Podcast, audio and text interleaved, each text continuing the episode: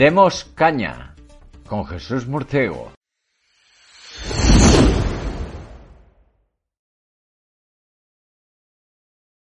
Qué cara más dura la de la ministra Chiqui Montero en un mitin para, para acólitos de esa banda de atracadores llamada PSOE, que dijo con mayor desparpajo y su gracejo andaluz que lo de las plusvalías lo arreglaba el lunes.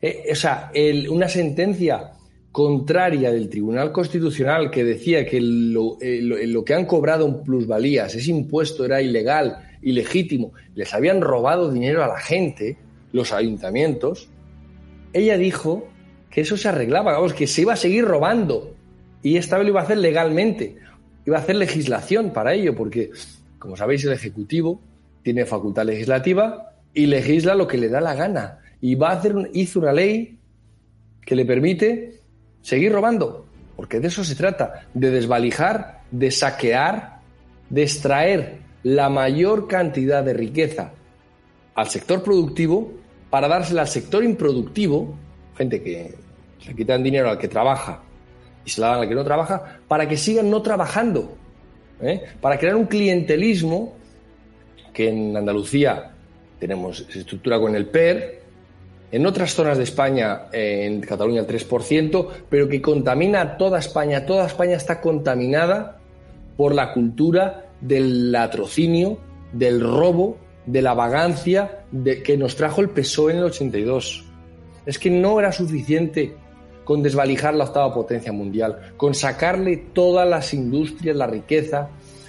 Hay que contaminar también a la gente. Y en eso se trata han contaminado a través de la educación y sus disvalores socialdemócratas a todo un pueblo antes trabajador, antes honrado y antes em, luchador por el futuro, para que deje de trabajar, para que se eche para atrás, descanse, tranquilo, y ya nos darán dinero, que nos den una paguita, que nos den un carguito, y así es lo que esperan los, gran parte de los españoles, una paguita, un carguito en este asistencialismo clientelar que ha creado el PSOE, pero no nos equivoquemos, es que a eso vino.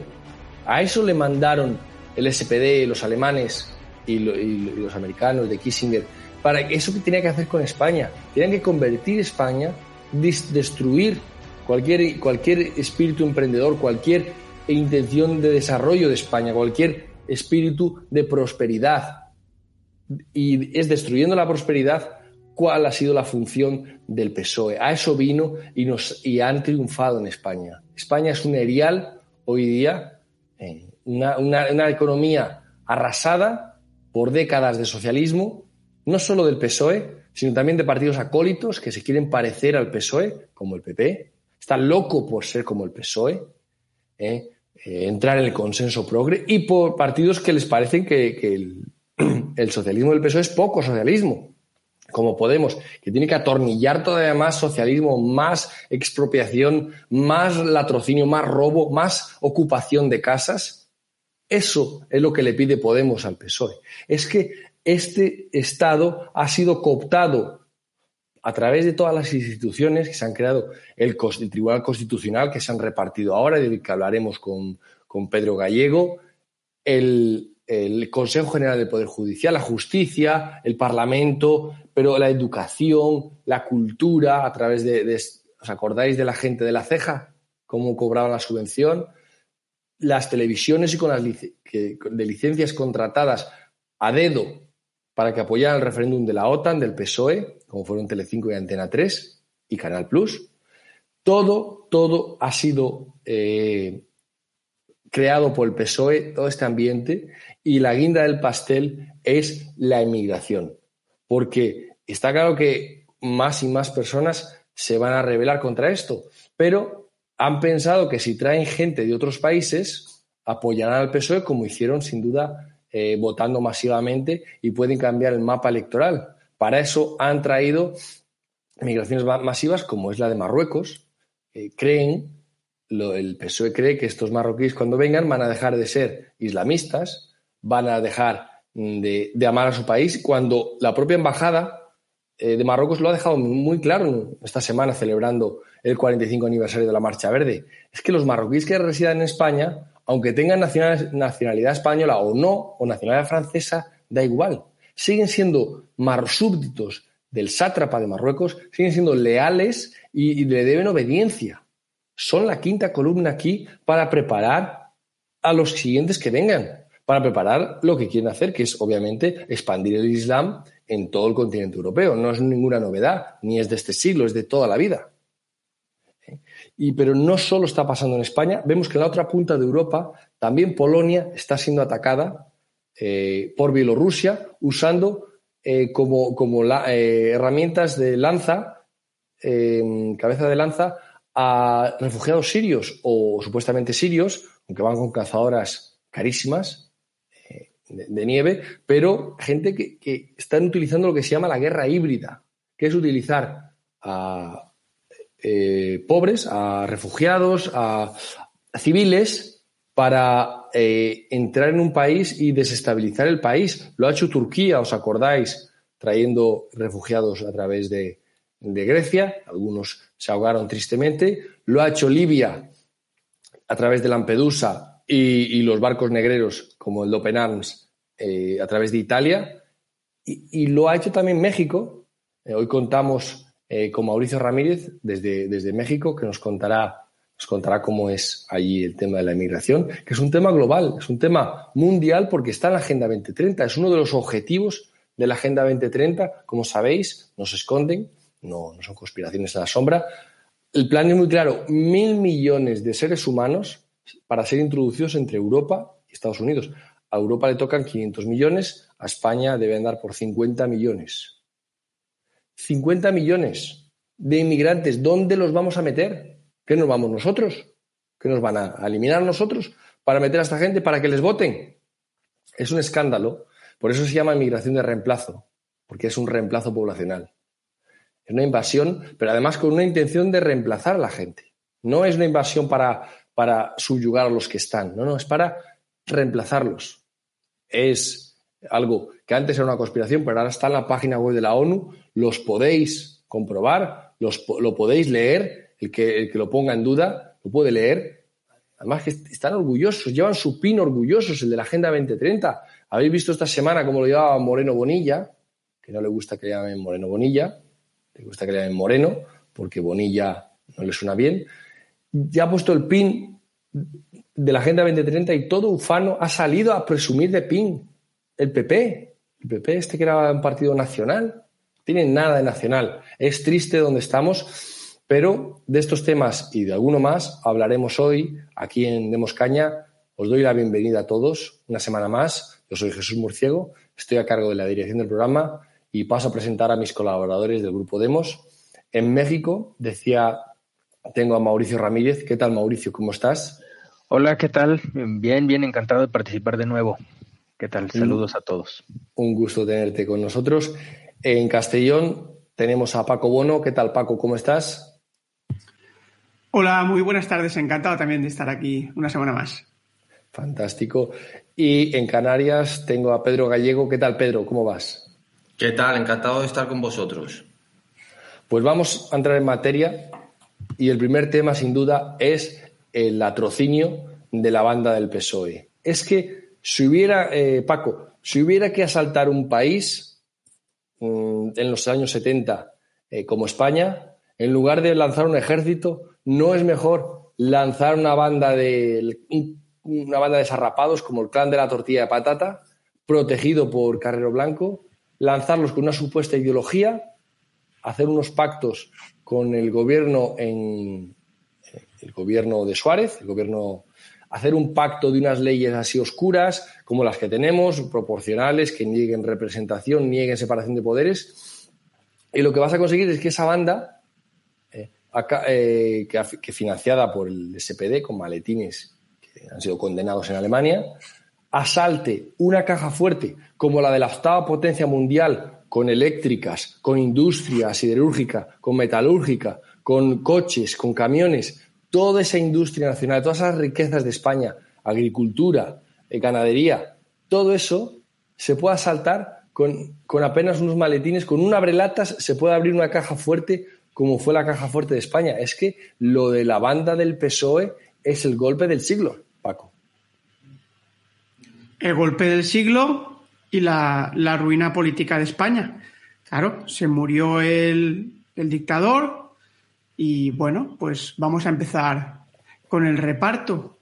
Pero claro, aquí ya no estamos hablando de reparto, es que lo del PSOE ha llegado hasta unos niveles que, que hasta Felipe González parece bueno. O sea, Isidoro, el, el mayor cara dura político que ha habido en España, un jeta, un, un mentiroso, un conspiranoico, un tío que está sirviendo y que ha servido siempre los intereses ajenos a España, intereses extranjeros, y que, y que ha llevado al PSOE, lo que has dicho tú, ha convertido el PSOE, porque fue él el que convirtió el PSOE, en lo que es hoy una máquina, una máquina que tiene al Estado subyugado, al Estado español bajo su poder desde hace mucho tiempo, incluso cuando gobierna el Partido Popular, que no es más que la alternancia, eh, la apariencia de un cambio, pero en, la, en lo que son las líneas del estado de partidos, ahí está el PSOE y sus cloacas. Porque, cuidado, las cloacas del Estado son las cloacas del PSOE.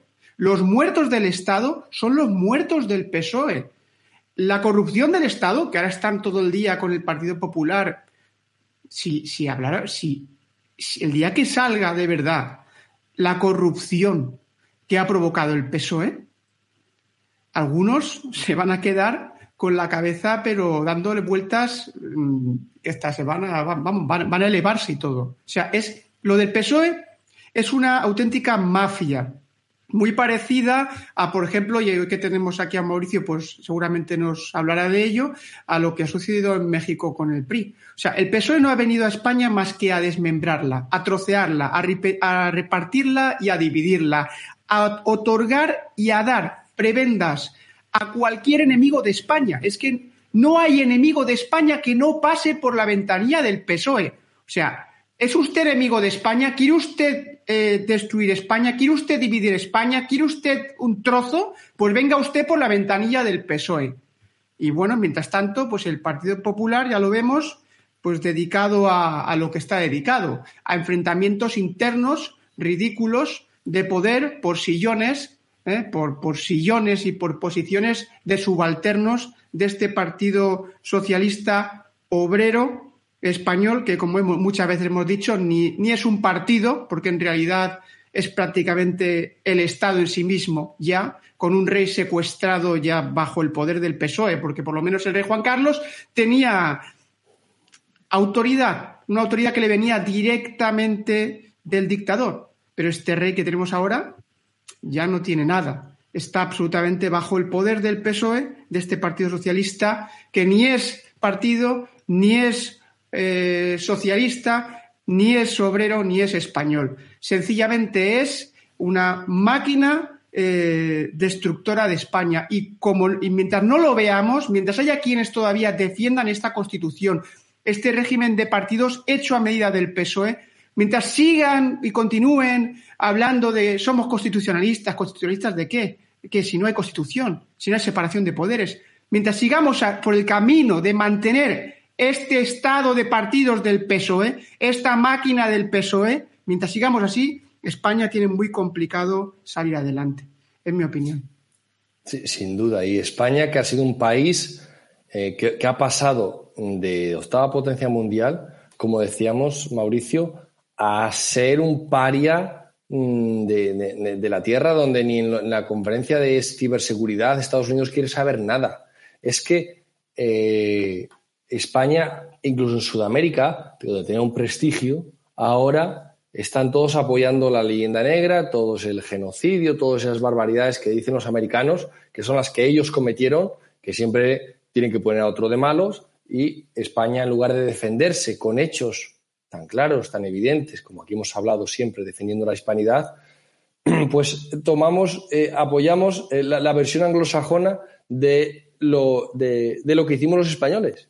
Es terrible, pero es así. Pero el tema es, el tema de hoy es eh, cómo el PSOE ha convertido a España en esta monstruosidad, en esta degeneración al borde del precipicio en el que estamos. Este Estado ha, ha creado el Estado partidocrático y, corrupto hasta la médula.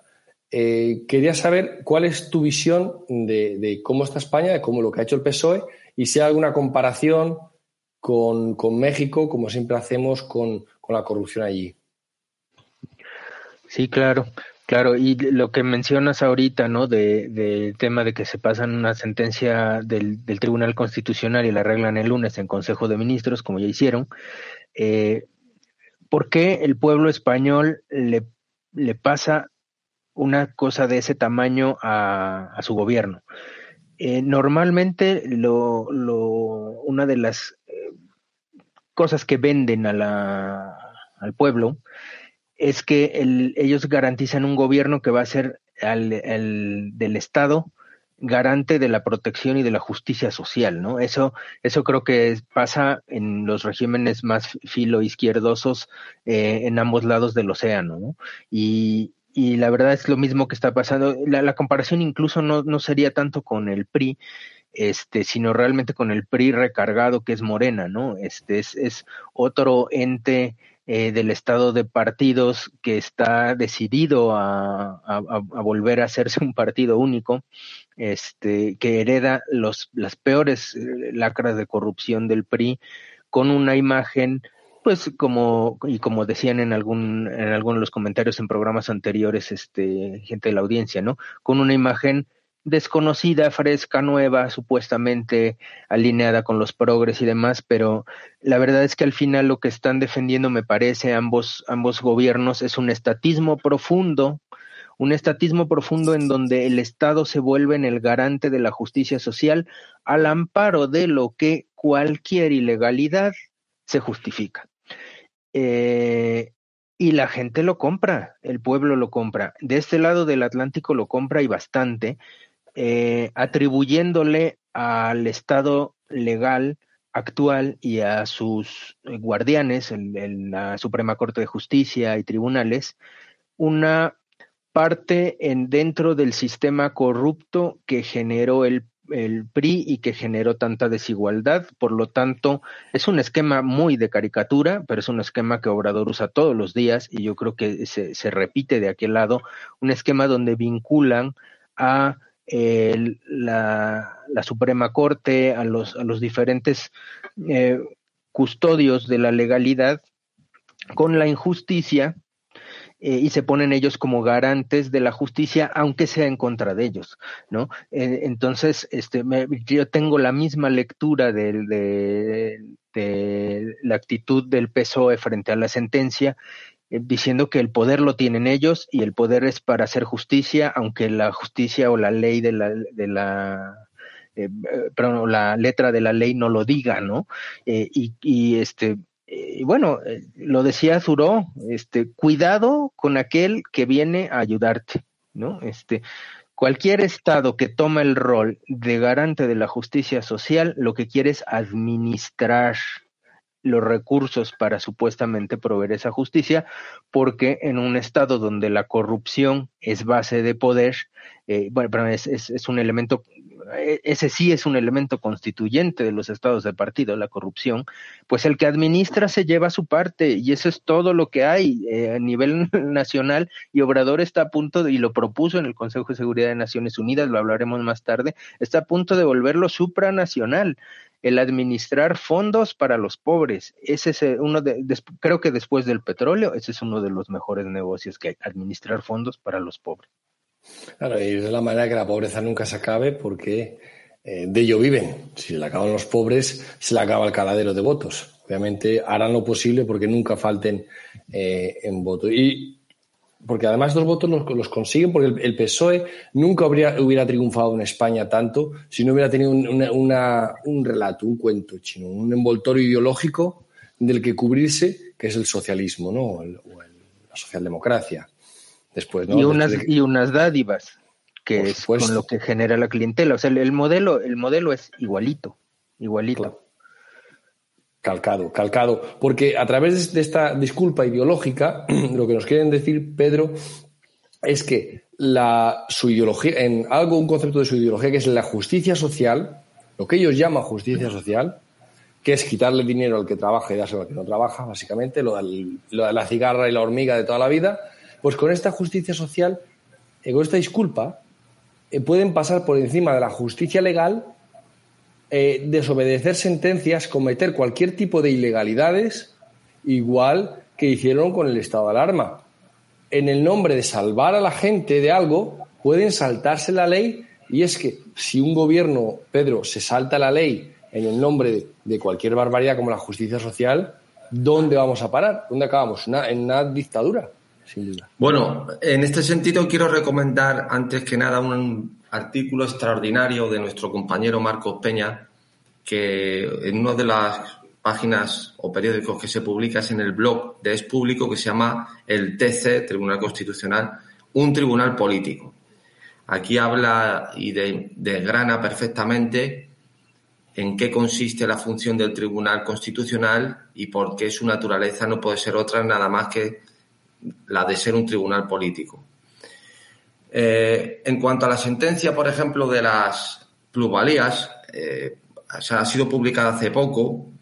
no me he detenido a leerla detalladamente, seguramente habrá análisis después de este asunto con la sentencia ya publicada, pero lo que hace valer es, por lo que he podido leer, es únicamente eh, solo hacer el cobro de ese impuesto municipal en caso de que hubiese beneficio, no si no hubiera ningún tipo de ganancia por parte del vendedor, y, una serie de artículos más. Y creo que lo quieren materializar optando por el vendedor entre la el pago, la plusvalía real o la plusvalía objetiva, atendiendo así se hace a partir del valor catastral o del valor de compra y venta a secas. Lo que no es que se salte en la ley en este sentido, sino están acomodando una sentencia porque hay párrafos eh, que contradicen, eh, que la ley contradice, como dice el tribunal, preceptos constitucionales o va contra ellos.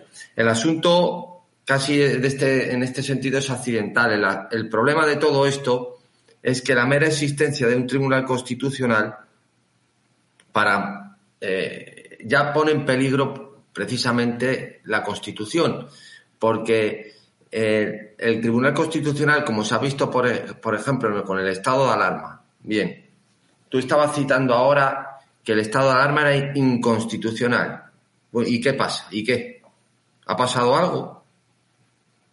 Es decir, es inconstitucional, pues muy vale, pues muy bien. Nos abrazamos todos.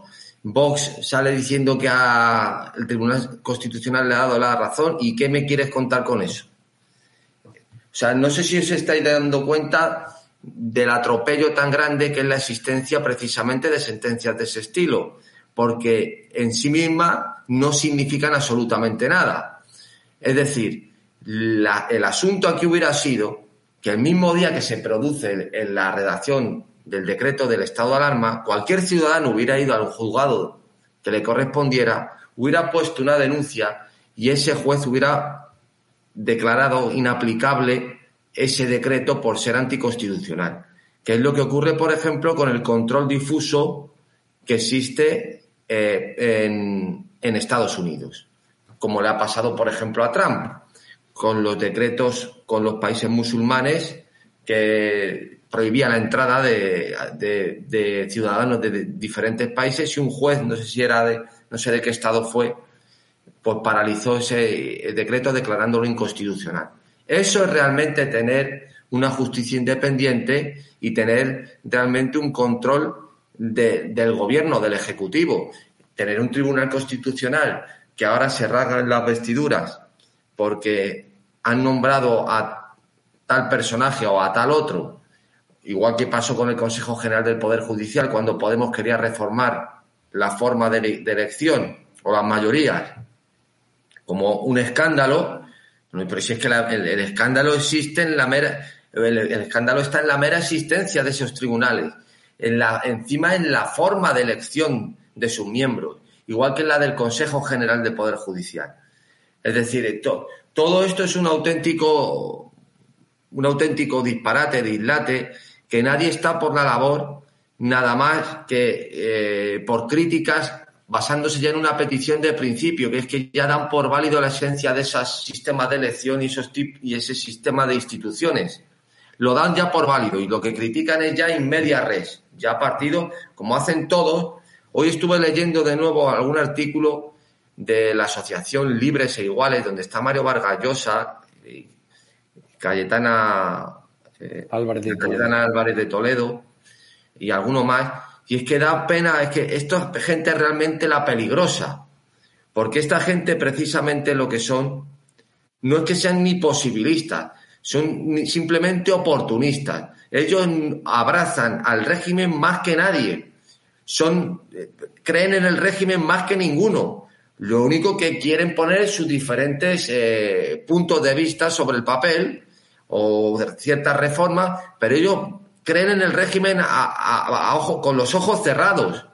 En todo lo que este, estas instituciones creen ciegamente. Ellos critican decisiones políticas, no, se, no van a mirar nunca las reglas del juego, eso les da absolutamente igual.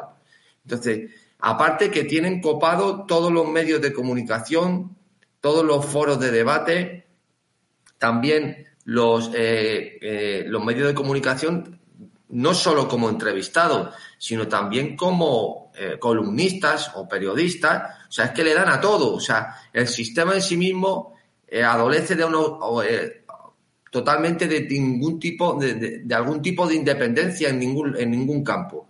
Todo lo tiene copado el Estado de partidos. Pues en este sentido, eh, todo lo que, lo que ha podido hacer esta señora es simplemente pues una, una, una anécdota. El comentario ese de los arreglos el lunes y tal, eso son tonterías. El problema es más grave. Sí, el problema es el régimen del atrocinio, el régimen de, despilfarro y de eh, desvalejamiento del poder y de todo el Estado que lleva a, cargo el, PSOE. Lleva ya 40, 40 y tantos años. Pero perdona, Jesús, si es, que, si es que el PSOE, pero si es que están todos ahí, si es que el PP es el alumno del PSOE.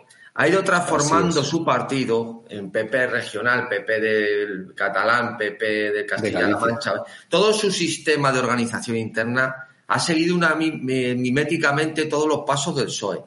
Toda la política socialdemócrata y los eslogans han sido todo lo que han ido heredando o copiando del PSOE. Se han subido al carro del PSOE, del PSOE. Por eso la identificación de los votantes de Vox, de los votantes del PP, pasaron a Vox al verse defraudados en toda esta serie de elementos. Es decir, el el PP es, es, el, es el, monaguillo del Partido Socialista. Sin duda, sin duda. Por eso, eh, el régimen, el liderazgo ideológico en el régimen y de, estructura lo lleva al PSOE, que es el que ha traído el plan, el plan de desvalijar España, el plan de saquear y destruir España. Obviamente que tiene sus maletillas, como el PP, que es un alumno aventajado y que quiere copiarle todo, y que, y que también en ciertas regiones se ha puesto cortijos propios, como en el País Vasco, en Cataluña. Se han repartido el pastel, repartido las cuentas bancarias, compartiendo cuentas bancarias, como hacía el rey con, con el Puyol, sin duda, pero es que es el, el latrocinio del PSOE es, o del régimen, es en lo que se trata, es en lo que están. Pero Paco, ¿tú has visto lo rápido que se ponen de acuerdo, cuando hay que cambiar alguna ley, cuando hay que cambiar algo, lo rápido que es, si necesitaran, eh, si hubiera realmente una sociedad civil en España que rugiera y pidiera un cambio legislativo menor, como es el cambio del diputado de distrito, sí hay que cambiar el código, eh, la ley electoral, hay que cambiar varias leyes, sin duda, pero si hubiera esa sociedad civil empujando en la calle, él no tendría más remedio que eh, conceder esta ley y cambiar la ley, ¿verdad, Paco? De eso es de lo que, más eh, carece España, evidentemente, efectivamente. Decía, yo en el libro Pasiones de Servidumbre decía don Antonio García Trevijano, decía que la pasión de obedecer es de peor condición moral que la de mandar, porque los oprimidos se consuelan creyéndose superiores a los opresores. Es decir, en España eh, evidentemente el pueblo español, eh, y también lo decía don Antonio García Trivijano en muchas de sus intervenciones, desde la época de, desde la guerra civil, pues los españoles se han acostumbrado a obedecer, pero claro, al final es un pueblo obediente, es un pueblo que obedece, pero claro, no es lo mismo obedecer mm, a un poder que obedecer a otro. O sea, lo que no puedes hacer es obedecer a, un poder que te está dinamitando. Pero claro, ¿qué dicen los españoles? Dice, bueno, eh, a mí dame mi paguita, a mí dame mi sueldito, a mí que se me mantenga mi hipoteca, eh, manténme el precio de la hipoteca, los intereses, a mí sigue dándome prestamitos, a mí sigue a mí manteniéndome en ese estatus, en un estatus aparente, porque esto al final es un polvorín. O sea, los españoles tienen que darse cuenta, tenemos que darnos cuenta de que la situación del estado de partidos en España y de los estados de partidos en Europa, la situación política que vivimos ahora es una pura ficción. O sea, es mentira. Es mentira. O sea, España está quebrada, España está quebrada. O sea, esto es cuestión de tiempo. Claro, a muchos les da igual porque dicen, bueno, total, ya lo pagarán mis hijos y mis nietos. Pues vaya, pues qué moralidad tenemos. ¿Y qué, cómo pensamos? ¿Cómo pensamos con la cabeza? Así estamos. O sea, España, los españoles tienen que darse cuenta, es necesario que, dejen de pagar las pensiones, el Estado, que deje de pagar pensiones, que empiece a despedir a funcionarios porque no puede pagar a funcionarios, que empiece a desmantelar instituciones para que los españoles se den cuenta, que los parados dejen de cobrar porque no hay dinero, para que los españoles se den cuenta de que obedecer a esta banda de ladrones corruptos vendidos a intereses extranjeros antiespañoles es un suicidio colectivo. Pero es que, vamos a ver, si obedecer es algo natural, pero vamos a empezar a despertar y a darnos cuenta de que no nos queda más remedio que asumir la responsabilidad, señores a los españoles no nos queda más remedio que asumir la responsabilidad. Es verdad, estamos aterrorizados, tenemos miedo a asumir la responsabilidad, tenemos miedo a la libertad, tenemos miedo, por supuesto que tenemos miedo, pero no queda más remedio que afrontar esta situación. Y se puede hacer con el diputado de distrito. Una herramienta tan sencilla como el diputado de distrito, que es volver a conectar los intereses de la nación, del pueblo, de la gente, como quieran llamarlo, de los nacionales, con la política, que esos intereses estén conectados. No podemos tener ni un minuto más partidos políticos, gobernantes en España que están contra los intereses nuestros, contra nosotros. Pero bueno, así están, pan para hoy, hambre para mañana, manteniendo a base de deuda, deuda, deuda, deuda, una mentira que dura ya 40 años llamada Estado de Partidos, que ya es el Estado del PSOE y del monaguillo, como ha dicho Pedro, el Partido Popular. Yo el otro día le llamaba otra cosa al PP mucho peor, pero me gusta más Monaguillo. Sin duda, sin duda. Este es el estado de corrupción y así es como está la gente comprada y apesebrada. Esos millones de votos que no baja. Es que el PSOE no baja de esos millones de votos y la gente tiene orgullo de decir que es socialista. En lugar de caerse en la cara de vergüenza de lo que ha robado Felipe González, lo mal que lo ha hecho Zapatero, de toda la ruina que han hecho de España cada vez que han estado y cuando están en la sombra, que también están a través de las cloacas eh, dominando, moviendo la tramoya y los hilos. El PSOE, la gente tiene orgullo de ser socialista en lugar de tener vergüenza que deberían de tener. ¿Verdad, Mauricio? Así es, así es, es, es muy triste. Eh, este escenario que nos está pintando Paco, muy cierto, bueno, muy triste el, hecho de que realmente le tiene que ir mal al estado de partidos, el, país tiene que llegar a tal, eh, a tal fracaso para que la gente reaccione, ¿no? Eh, es, es, triste, pero a nosotros nos motiva, por supuesto, a seguir hablándolo y a seguir este, tratando de, de convocar a más gente a que se dé cuenta antes de que eso pase, ¿no? Es, es decir, el, los cambios que requiere España eh, podrían ser inmediatos de haber fuerza en la sociedad civil y una decisión, ¿no? Eh, lamentablemente por todo lo que muy, muy bien han dicho aquí los compañeros, eh, tiene que irle mal, o sea, tiene que acabarse esas, esas migajas que le da el Estado para que la gente reaccione, ¿no? Este, y, lo mismo pasa de este lado del Atlántico, es decir, eh, la gente que es pobre le valora, por ejemplo, un, ejemplo muy puntual, pero que, abre los ojos, ¿no? Le valora a un gobierno de un estado que le entregue por quinto o sexto año consecutivo los libros y los útiles de sus hijos para la escuela. Y digo, qué vergüenza, no debería como, como padre proveedor o madre proveedora estar orgulloso de que estoy en, en, un país en donde me lo puedo ganar y lo puedo comprar yo y lo puedo comprar en lugar de estar esperando que me lo regale por sexto año consecutivo el Estado. Bueno, esas son las migajas que el, el pueblo le ha comprado a los gobiernos como si fuera un esfuerzo máximo mirando eh, cómo se roban el resto, ¿no? este, cuando la gente no tiene idea de la dimensión de, de, los dineros que se mueven en un estado eh, como España y en un estado como México, para contentarse con esas migajas, pero se contentan. Se necesitan más voces como la nuestra y, y, como tú dices, estamos luchando contra corriente, contra una cultura de obedecer y de migajas, eh, eh, en donde con eso la gente se siente bien y la gente se siente que estando pobre el Estado ha sido cuidadoso de darle alguna ayuda para irla librando. Si ese es el Estado que queremos, pues eh, bueno, se ve que la mayoría es el Estado que quiere, porque no despierta, ¿no? Pero el potencial que podría haber, si, si cambias la visión, de decir, yo quiero que el Estado no me estorbe para que sea capaz de generarlo para mis hijos, ¿no?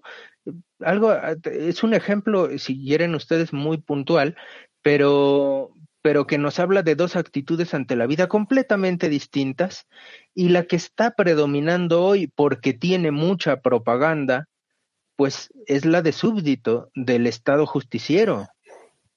Así es, la servidumbre voluntaria que decía, decía don Antonio. Es, esa gente que está esperando que el Estado te cuide de la cuna a la tumba, te proteja, te dé paguitas, en lugar de buscarse la vida y ser dueño, adulto, responsable de tu vida, ponerte de pie y dejar de pedirle a nadie nada. Es que eh, esta actitud em, tan servil y tan vasalla, Pedro, esto, esto de dame pan y llámame perro, es lo que le da votos a estos partidos clientelistas. Bueno, de, algún modo la subvención del Estado, ya lo hemos contado alguna vez, era lo que dijo Hugo Chávez a un, no sé si era un periodista, un, no sé, que la revolución consistía en tener los pobrecitos pero con esperanza. Claro, aquí la cuestión está en que uno, eh, dándole un bono cultural de 400 euros al año, creo que me ha puesto Paco, y diciéndole, em, o cuando sea una vez en la vida a los estudiantes, o diciéndole que tiene un bono joven y eso lo complementas con que se dan charlas en su instituto de que son favorables al movimiento LGTBI, que son más humanos y más civilizados que ninguno, ya con eso, ¿para qué quieren más?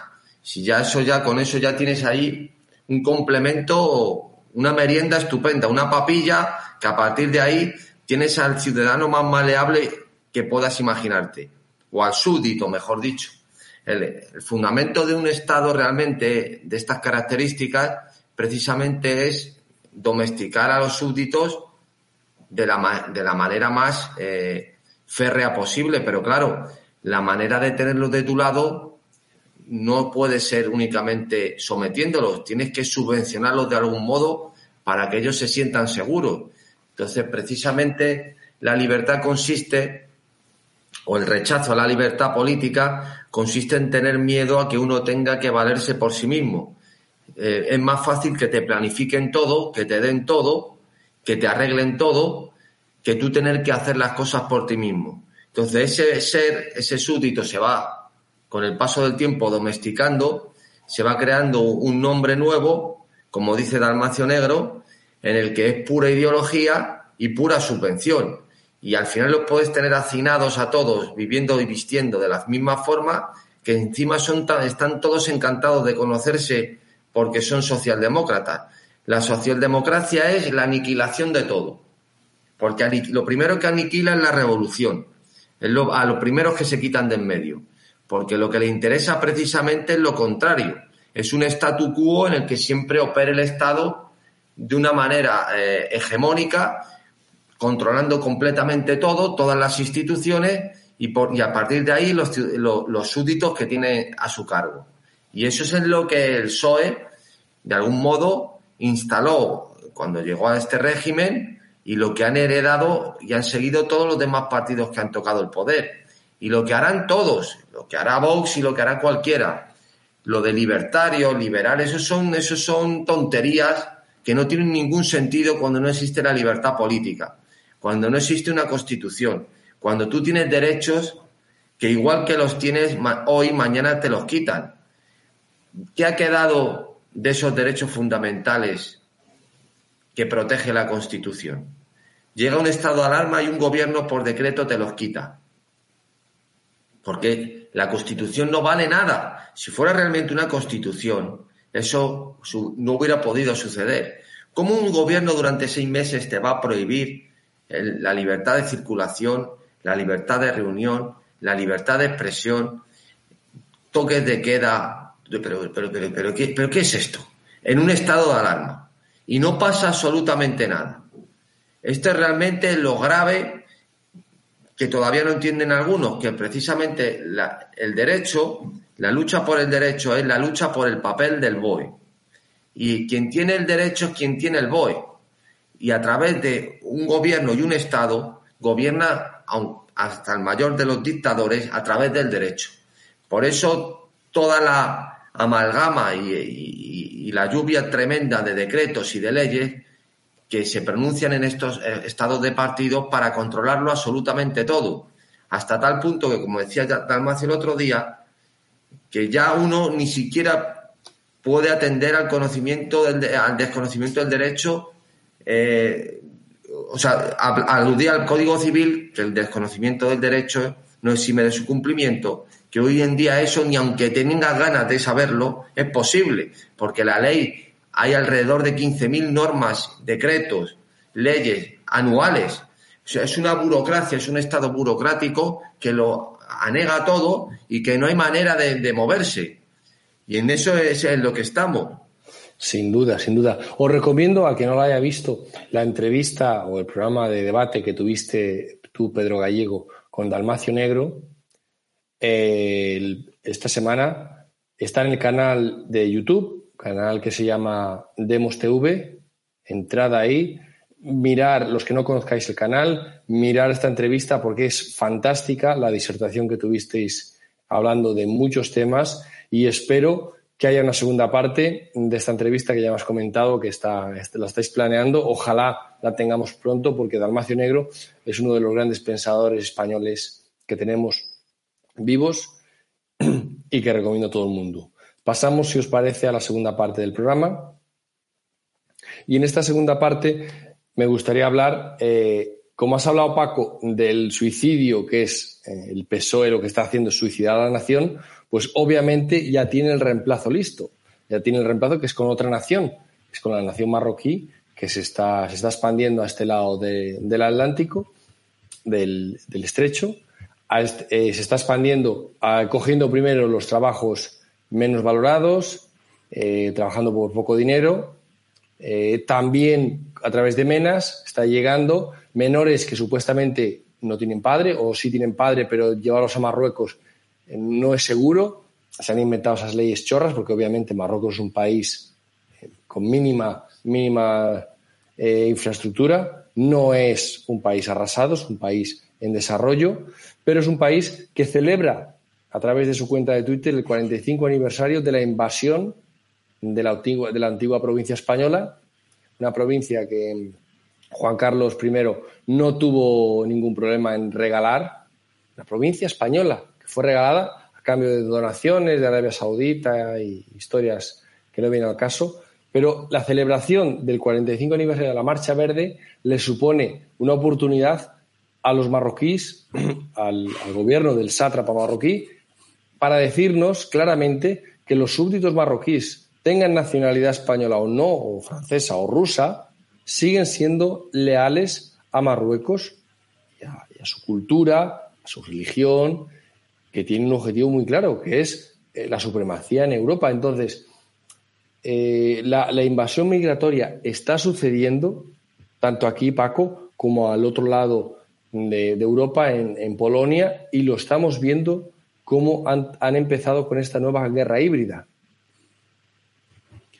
Estamos sufriendo una invasión eh, clarísimamente y quienes, y quienes lo niegan, porque nos pone aquí llamar racistas, estáis contra los marroquíes. No, aquí no estamos contra los marroquíes ni contra su religión. Aquí estamos hablando de otra cosa. Estamos hablando de la nación española y de cómo el Estado español, el gobierno del Estado, que es el sujeto jurídico, que son las instituciones, que son quienes tienen las Fuerzas Armadas, el control de las fronteras, está tolerando y permitiendo, incluso subvencionando, porque vemos barcos, vemos historias raras de, cómo, van viniendo y los van trayendo a España, una inmigración ilegal, que ya habría que evitar ese término de inmigración y de ilegal y directamente llamarlo, como has dicho tú, una invasión.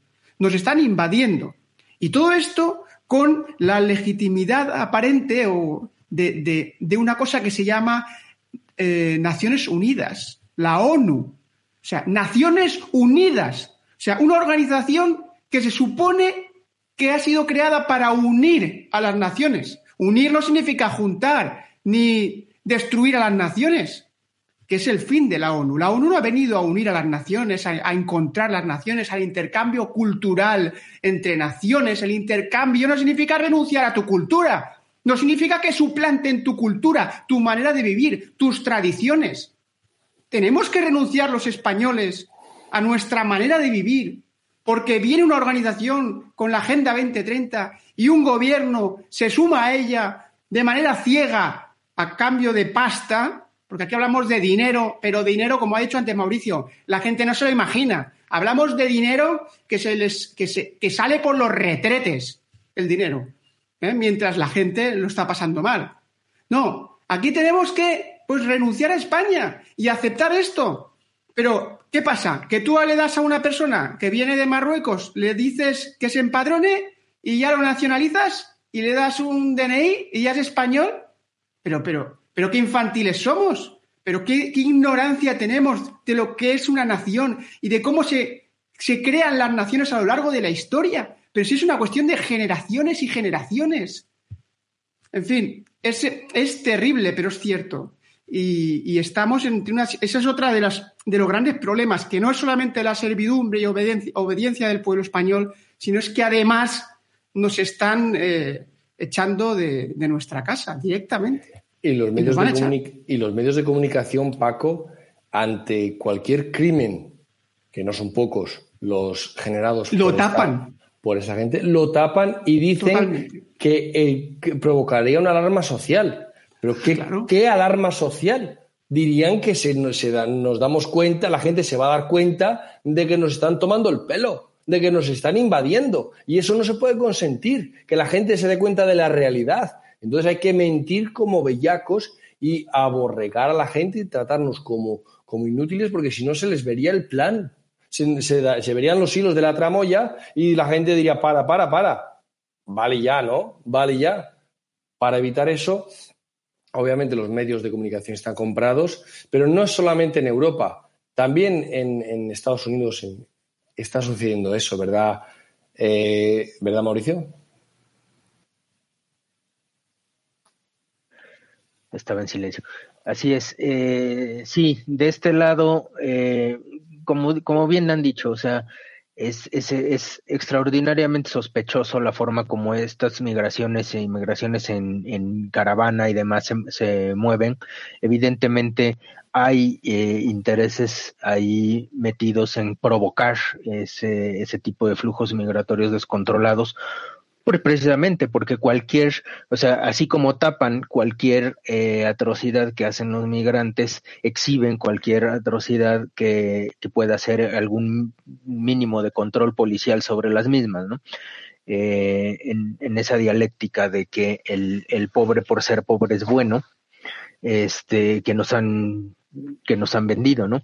Eh, y bueno, pues uno de los, este, de los seres un poco camaleónicos eh, y en este sentido apóstol del buenismo, que es eh, el presidente Obrador, fue al Consejo de Seguridad de Naciones Unidas a, a presidir el Consejo de Seguridad de Naciones Unidas por calendario le toca a México y eh, a, defender eh, eh, los derechos de los migrantes y pedir un mejor tratamiento a Biden, pues y fue inmediatamente vapuleado por, por Human Rights Watch que le dijo que pues empezara por hacerlo en casa, ¿no? Porque bueno, bueno aquí está absolutamente descontrolado eh, por una parte, el, el, presidente se maneja entre los dos frentes, ¿no? Él es, eh, en realidad, a pesar de que su equipo es mucho más eh, en la onda progresista, él no lo es tanto, para nada.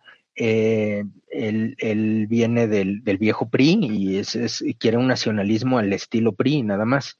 Eh, controlado por un grupo pequeño, naturalmente.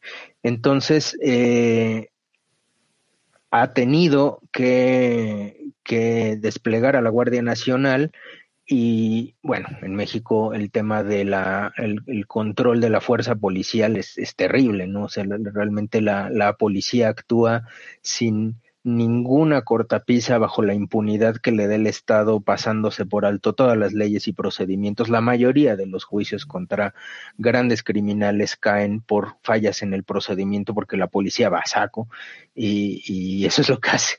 Entonces, este, evidentemente hay sobrereacción o en un control para la caravana de migrantes y ahora hay un tema ahí de violencia fuerte eh, con, con, migrantes asesinados, con, con, policías en los hospitales eh, eh, y con todo ese contexto fue a dar lecciones al Consejo de Seguridad de Naciones Unidas, con lo cual fue vapuleado ampliamente. y, y, y, quiero también reforzar ese tema del buenismo y de la ideología que hay detrás de, eh, de eso que en principio no, no, suena, no suena tan mal, ¿no? Que es eso que dicen que eh, por el bien de todos primero los pobres, ¿no? Y realmente analizar qué es lo que significa eso y qué es lo que los regímenes filoizquierdosos están haciendo con eso, ¿no? ¿Por qué les interesa tanto?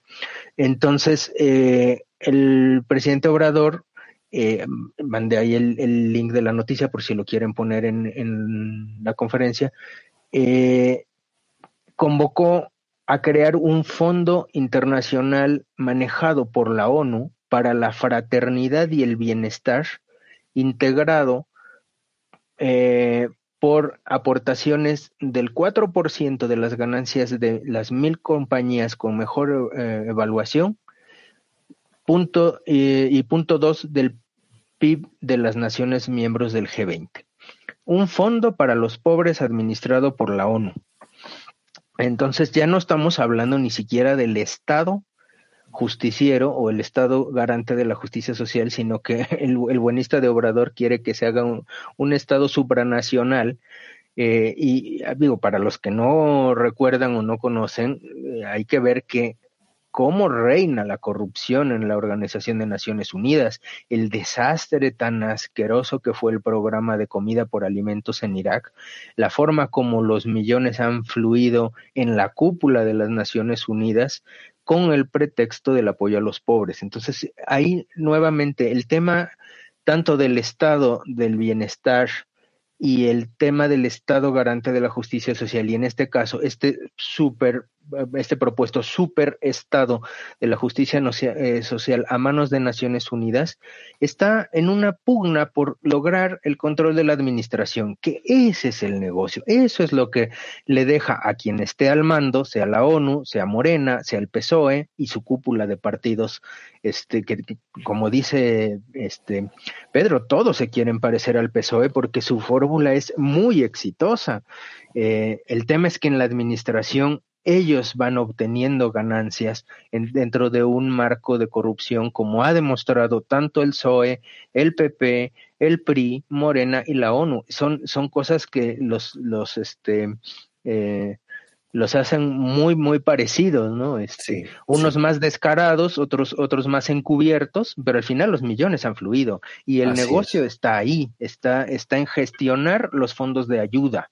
Eso es, el negocio es quién, de quién son los pobres, quién pastorea al rebaño de pobres y vemos que tanto por lo económico, pero también en, la inmigración, eh, nos queda poco tiempo, Pedro, pero quería que hablar un poco contigo del tema de la guerra híbrida. Hablamos de, usar a los pobres, a esta gente que yo me resisto a llamarle migrantes, porque migrantes son las aves, la gente, las personas tienen país, inmigran o emigran, dependiendo de la dirección, pero eh, esta, esta nueva forma de guerra híbrida utiliza a los pobres como arma arrojadiza. Lo ha hecho Turquía, lo ha hecho más países y además funciona. Bueno, pero eso aquí se ha hecho toda la vida con Marruecos, por ejemplo, que a cambio pues tenían que subvencionarle el tomate o la pesca o, hacer una serie de tratados, sobre todo de tipo comercial, que se ha, estado padeciendo siempre. O sea, es una, un chantaje utilizando vidas humanas en el que las mafias organizadas por el Estado utilizan de parapeto y de avanzadilla pues a su población para, eh, para, para sinceramente, eh, producir una invasión eh, lenta que además con la mm, idea muy zapateril de alianza de civilizaciones en la que no hay estados ni fronteras y que solo existe la civilización humana, pues prácticamente uno se siente mal cuando tocan a tu puerta y quieren entrar cuatro personas a dormir o a quedarse en tu casa. Porque es que estás prácticamente, eh, estás actuando éticamente, eh, perdón, no estás actuando éticamente. Y claro, y éticamente uno pues tiene que darle cobijo, asilo, comida, pan y trabajo a todo el mundo. Pero eso sí, ahí sí estaba, estoy muy de acuerdo con Gustavo Bueno cuando dice que uno no puede gobernar políticamente a base de ética. Porque claro, éticamente a un sediento o un hambriento, una persona le da de comer y de beber. Y le ayuda en todo lo que pueda. Pero un país no puede gobernarse a base de ética. Porque si vienen 20.000 inmigrantes y se plantan en tus fronteras hoy, otros 20.000 mañana, ¿qué hago? Las atiendo éticamente y los meto, les doy trabajo, casa, dinero, comida. A base de ética hundes a un país. es decir, eso, hay que tomar medidas políticas. Pero hoy en día está todo totalmente confundido. Y esta idea buenista de la democracia, eh, viendo de bueno, eh, eh, da unos valores o quiere contemplar unos valores en la política que además son contradictorios porque además de inocular en la población que está sometida esta serie de valores, luego esa misma población soporta sobre ellos todo lo que le echen y más. Son capaces de, que les eh, azoten, se flagelan ellos mismos, de que les quiten toda la libertad posible, todo, le, confisquen, les eh, suban todos los impuestos habidos y por haber, eh, roben, eso todo lo soportan. Pero amigo, no se te ocurra decir que hay que controlar la inmigración porque es que se salen mañana 100.000 personas a la calle. O sea, este delirio, este delirio completamente eh, psicológico y psicologista que han inoculado a través de la propaganda ideológica de la socialdemocracia es lo que está funcionando ya en los colegios. La enseñanza es una basura, pero aquí decimos migrantes, decimos todes y respetamos el ramadán en el comedor escolar. Ya con eso, ¿qué más quieres? Terrible. No sabemos sumar, leer ni escribir. Pero todo eso aquí se cumple en este colegio. Y además pone bilingüe. Así es, Paco. Es terrible donde estamos, pero lamentablemente nuestro tiempo se acaba aquí. Espero que, os haya gustado el programa. Eh, Mauricio, un gusto tenerte de vuelta con nosotros. Igualmente, saludos desde México a todos. Eh, Paco, un gusto contar contigo siempre. Gracias. Diputado de distrito para que España viva, como digo siempre. Gracias a ti, a vosotros. Y, Pedro, Pedro, gracias por haber estado ahí un día más. Gracias a todos. Y también agradecer a nuestro técnico César Bobadilla por hacer posible eh, que este programa llegue a, vosotros. aquí nos despedimos. Gracias por haber estado hoy una semana más y hasta la semana que viene. Un saludo para todos.